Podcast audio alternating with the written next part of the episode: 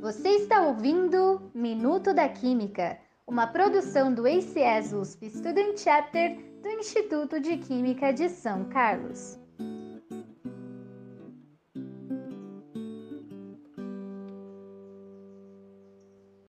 Olá pessoal, tudo bem com vocês? Estamos aqui para mais um episódio do Minuto da Química e hoje vamos falar a respeito da produção de papel. Desde os tempos mais remotos, o ser humano se expressa por meio da escrita, e para isso utilizava dos mais diversos tipos de materiais, como rochas, ossos, pedra, madeira ou argila. Com o passar do tempo, esses materiais passaram a ser substituídos por peles de animais, cerâmica, metal, cascas de árvores e outras fibras vegetais. Um exemplo muito conhecido, utilizado pelos egípcios há cerca de 3.700 anos antes de Cristo, é o papiro uma planta muito encontrada às margens do rio Nilo. A palavra papiro vem do latim papyrus, palavra que deu origem ao que chamamos hoje de papel. Mas e o papel que encontramos em lojas de papelaria hoje em dia? Como eles são produzidos?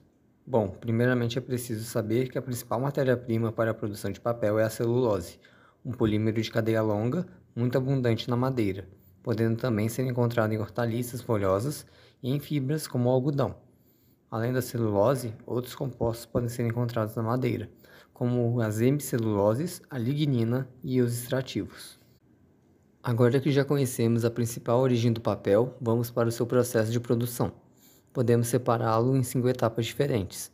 A primeira etapa consiste na preparação da madeira, ou seja, a lavagem para retirar a terra ou areia acumulada e o descascamento das toras de madeira.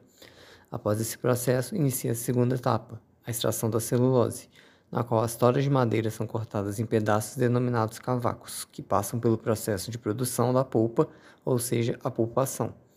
Nessa etapa é muito importante definir a dimensão dos cavacos, pois estão diretamente ligados ao rendimento da polpa de celulose.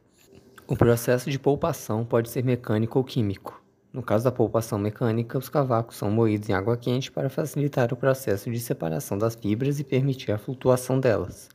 No entanto, neste processo não há remoção total da lignina, e por esse motivo o papel obtido torna-se quebradiço e amarelado.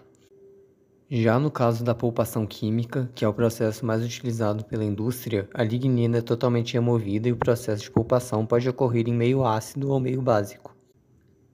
A terceira etapa consiste no branqueamento, onde a polpa de celulose é submetida à ação de agentes branqueadores, como hidróxido de sódio, juntamente com oxidante, água oxigenada, retirando qualquer resíduo de lignina que possa ter sobrado da etapa anterior. A quarta etapa é a etapa de refinação. Neste momento, as fibras da polpa de celulose são desfibriladas, formando as fibrilas, aumentando a área superficial. Como resultado, quando o papel é formado, há uma maior superfície de contato e um maior entrelaçamento entre as fibrilas. Dessa forma, a refinação permite alterar a estrutura das fibras da polpa, resultando em propriedades modificadas no papel acabado, como maciez, opacidade, receptividade à tinta e resistência à umidade e ao rasgo. Por fim, temos a quinta e última etapa, a secagem. Todas as etapas descritas até aqui ocorrem na presença de água, portanto, a etapa de secagem não é nada mais nada menos que a retirada dessa água. E é isso, pessoal. Muito obrigada pela atenção. Espero que vocês tenham gostado e entendido o processo da produção de papel, desde a madeira até o produto final. Até o próximo episódio.